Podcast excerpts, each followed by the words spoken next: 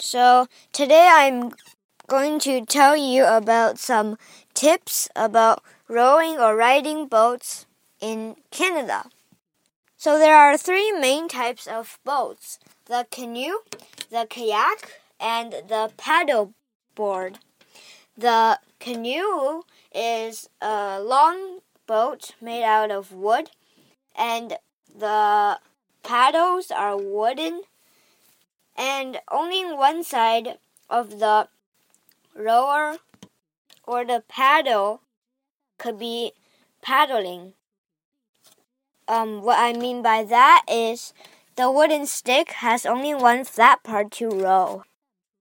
Uh, if you are a beginner at uh, rowing a boat, you should just use a canoe because it's much more safer than kayak and the high level paddleboard and yachts or I mean yachts.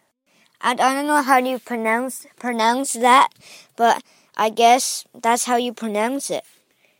And then the kayak is made out of plastic. It is uh, often going to tumble, and there are two sides of the paddle to be paddled.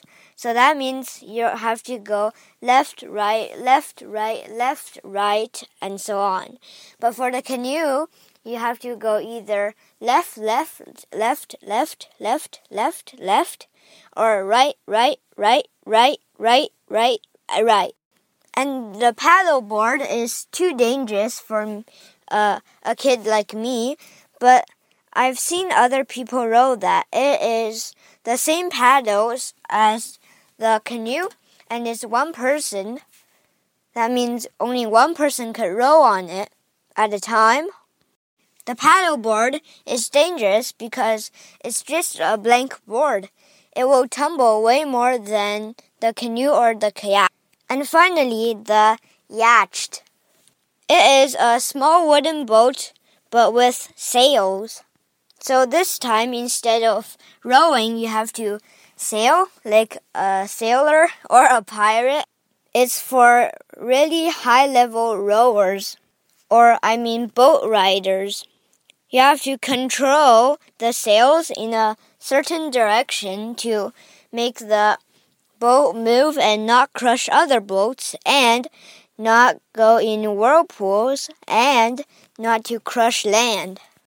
But if you are a high leveled kayaker like me, you could go in single person kayaks because it's way more easier to row because it's way light, lighter and you don't have another person person uh, a person adding 76 more kilograms to your rowing. And here are the directions for the canoe and the kayak and the paddleboard to turn left or right or uh, make a U turn or to row back.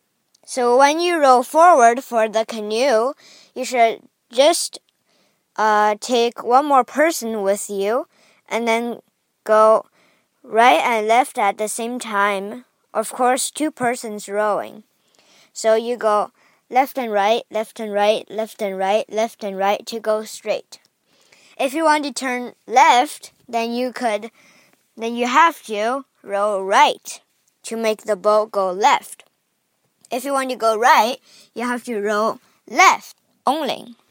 If you want to make a U turn, either to the left or to the right, you could just do the same uh, same steps as turning right or turning left, but much more. If you want to row back, just go uh, two rowing at the same time, but rowing front.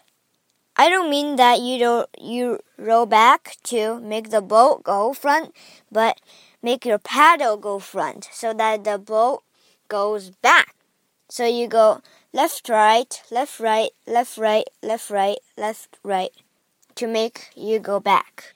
If you want to stop the boat, uh, you could just simply plug your paddles and then uh, try to hold it as much as you can.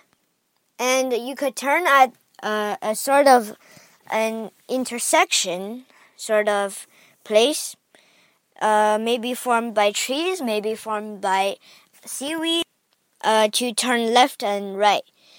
But if you've missed the intersection, you could either roll back and then roll left or right, or you could simply, if the intersection you missed is positioned at your left, then just your uh, just roll right back. So that means the take the right paddle and then paddle back. But this time it's one person, so that means your boat is going to go left. But then you and the other person has to turn around. So that's all the tips I know about boat rowing. The next topic is going to be about camping.